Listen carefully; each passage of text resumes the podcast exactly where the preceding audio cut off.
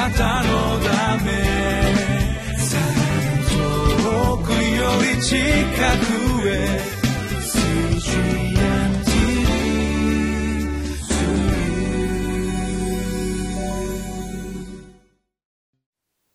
皆さんこんにちは。八尾福音教会あけぼのチャペルの伊藤勝利です。今日は6月8日土曜日です。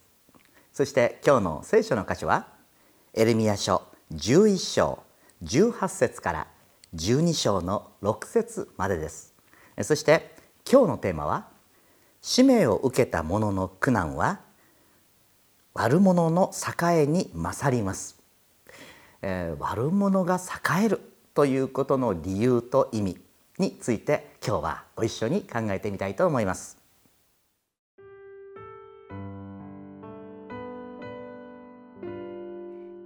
エレミア書11章18節から12章6節主が私に知らせてくださったので私はそれを知りました今あなたは彼らの技を私に見せてくださいました。私はほふり場に引かれていくおとなしい子羊のようでした。彼らが私に敵対して木を身と共に滅ぼそう。彼を生ける者の力立ってその名が二度と思い出されないようにしようと計画していたことを私は知りませんでした。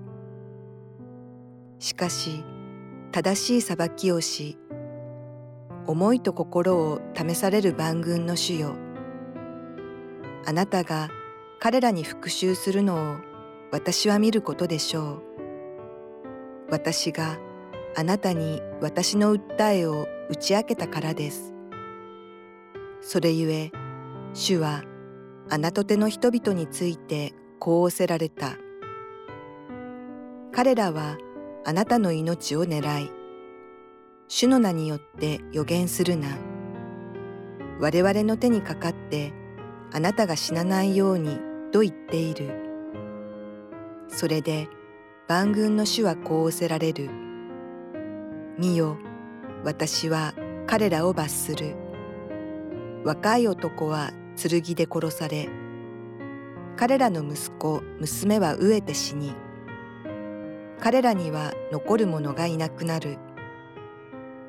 私があなとての人々に災いを下し、刑罰の年をもたらすからだ。主よ、私があなたと論じても、あなたの方が正しいのです。それでも裁きについて一つのことを私はあなたにお聞きしたいのです。なぜ悪者の道は栄え、裏切りを働く者が皆安らかなのですか？あなたは彼らを植え、彼らは根を張り、伸びて実を結びました。あなたは彼らの口には近いのですが、彼らの思いからは遠く離れておられます。主よ、あなたは私を知り、私を見ておられ、あなたへの私の心を試されます。どうか彼らをほふられる羊のように引きずり出して、虐殺の日のために取り分けてください。いつまでこの地は藻に服し、すべての畑の青草は枯れているのでしょうか。そこに住む者たちの悪のために、家畜も鳥も取り去られています。人々は彼は私たちの最後を見ないと言っているのです。あなたは徒歩の人たちと走っても疲れるのに、どうして牙の人と競争できよう。あなたは平穏な地で安心して過ごしているのに、どうしてヨルダンの密林で過ごせよう。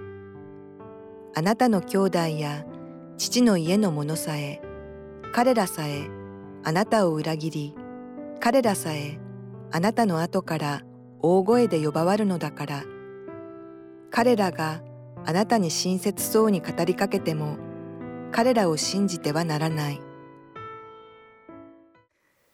今日は皆さんとご一緒にこの悪者まあ悪者って言ったらどういう人でしょうか、まあ、悪いことを平気でする人たちというんでしょうか自分に敵対する人というんでしょうかそういう人たちというのが、まあ、社会においてもですね悪いことをしながらも平気で成功していく人たちっていますよね。そういう人たちに対して私たちはどう考えたらいいんだろうかということをご一緒に見てみたいとそう思います。ここで悪者に対して腹を立てる時それは皆さんどういう動機からそうなさいますか？いやそれは腹が立つからだとおっしゃるでしょうけれどもねこの悪者に対して腹を立てる時それはね義が全うされてはいないという苛立ちというよりは妬みが理由であるということが多くはありませんか？つまり私はこんなに大変な思いをしているのにあんな楽な思いをしてそして嘘をついて不正をしながら成功している。それは我慢ならんというようなですね。結局はそれは正義が正しく全うされているということを望んでいるというよりは私が結局は損をしている。と考えてしまう。どこかで妬みが理由になっていませんか？そう。つまり不公平だずるいというわけです。うちもですね、えー、今小学生の子どもたちのサッカークラブを教会でやってるんですけどもね小学生の男の子たちが大体言う一番多い言葉は何か「ずるい」という言葉です。もうとにかく自分が不当に扱われたり自分が思うようにできなかったら何でもかんでもすぐ「ずるいずるい」って言うんですね。ずるくないやろって言うんですけれどもねでもそんな気持ちは私たちの中にもありませんか？そうです自分が努力に見合っただけの評価をされなかったりまたこんなにやっているのに大してやっていない人の方が成功したらずるい思うんですよね。そしてそれは決して正しさが歪められているとかいうそんな大層なことじゃないんです。私が損しているということが原因になっていることが本当に多いんです。そう思う時に私たちは自分自身が他人には厳しく自分には甘くというですねこんな身勝手な性質をやっぱりどっかで持っているんだということを認めざるを得ないのではないでしょうか。ルカの9章の54節を見ますとここではイエス様を受け入れなかったサマリア人たちに対してヤコブとヨハネがこんなことを言っています。イエス様あのサマリア人はイエス様を受け入れなかったんです。だから天から火を呼び下して焼き滅ぼしてしまいましょうか。なんてことを言う弟子弟子でしょうね。イエス様も彼らを戒めました。そして私は滅ぼすために来たのではない救うために来たのだとおっしゃいました。まあイエス様の弟子とはいえですね、まあ、彼らは雷の子なんて呼ばれましてですね、えー、それ以降非常にこのですね、えー、過激なことを言うっていうような、まあ、そういう性格だったのでしょうかね。他人の非に対しては本当に容赦がない。これは彼らだけではなく私たちの中にもあるんじゃないでしょうか。そう。そして制裁を加えようとする。そういう心っていうのは誰の心の中にも潜んでいるそんな気がしてなりません。また彼らが結局どうしたかって言いますとねサマリア人がイエス様を受け入れなかったからそんな風にするなんて言ったくせにですよ。彼らはイエス様が十字架かけられる時にさっさと見捨てて逃げたじゃないですか。お前たちほどこそ制裁を受けるべきじゃないか。とこう言いたくなるようなシーンですよね。また、えー、マタイの18章の23節からの物語が出てまいりますけれどもこれは1万タラント王様からお借りしてたですねしもべがもう返すことができなくってそしたら王様は彼をかわいそうに思って1万タラントを許してあげたという話が出てきますね。ところがですその帰り道に100デナリを貸していてまだ返していない、えー、仲間に出会うわけですね。そして返せというわけです。100デナリです。彼が許してもらったものお金1万デナリの実は5900分の1です。それを許さないでそしてその仲間を牢屋に入れたって書いてますよね。なんてことするんですか？そう。自分は1万デナリ許されたんですよ。なのに何、えー、1万ごめん1万タラントですね。許されたのに1、えー、100デナリを許せない。どういうことでしょう？でもこういう心というのが私たちの中にも私にはないとあなたははっきり言い切れますか？私たちはどこかで人には厳しく自分には甘くそんな心やっぱり持っているんじゃないでしょうか。そう。正しいものが苦難を受け悪いものが栄えるのを見る時腹が立つ気持ちというのはよくわかります。私も同じくなんでやねんって思います。しかしもし神様が本気で義を全うされるとするならば間違いなく私たちも裁きの対象になりますよ。あの人を裁くべきです。あの人に罰を与えるべきです。と私たちが言い過ぎるならばじゃああなたはどうですか？と問われた時に胸を張って私は無罪ですと言えるのでしょうか。神様は私たちを恵みによって救ってくださりそして全ての人に猶予を与えておられるのです。すぐに裁きを下さないお方なんです。そうなんです。神様は私たちの罪もどれほどに許すためにあの十字架にまでかかってくださってそして私たちをあがなってくださったのでしょうか。私たちが神様からいただいたものを棚にあげて人の欠点や悪いところやまた問題ばかりを私たちが責めるならば神様はちょっと待ちなさいとおっしゃるのではありませんか。そうなんです。神様は知ってください。神様は決して不公平な方ではありませんよ。ただ愛と恵みに満ちておられる方なんです。そう。それは何を意味するか。私たちが思うように悪者に対して罰を与えないからといって神様が悪者を放置しておられるわけではないんです。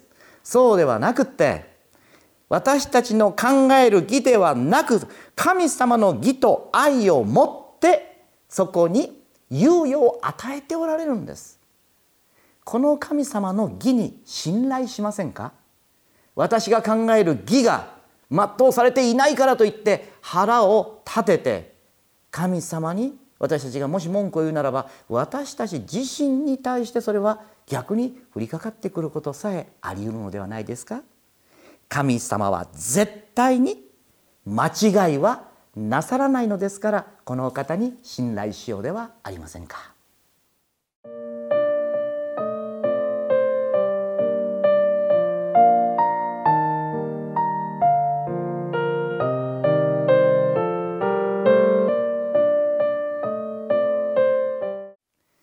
あなたも悪者に対して腹を立てることってありませんか？私もありますでも神様は悪者であった私に腹を立てられなかったのです。許してくださったのです。今も愛し続けてくださっているのです。1万タラント以上許されています。どうぞ100でなりの人を牢に入れないでください。簡単に許せないかもしれません。でも神様の大きな愛をいつも思い出してください。一言お祈りいたします。天の神様私は人に厳しく自分に甘い人間です。そうじゃないなどと絶対に言えません。でも神様は私たちにどれほど大きな愛と許しをくださったかこのことにしっかりと目を留めさせてください。腹を立てる私のこの狭くて小さな心にイエス様どうぞあなたの愛と恵みを大きく大きく広げてお与えくださり自覚させてください。イエス様の皆でお祈りいたします。アーメン。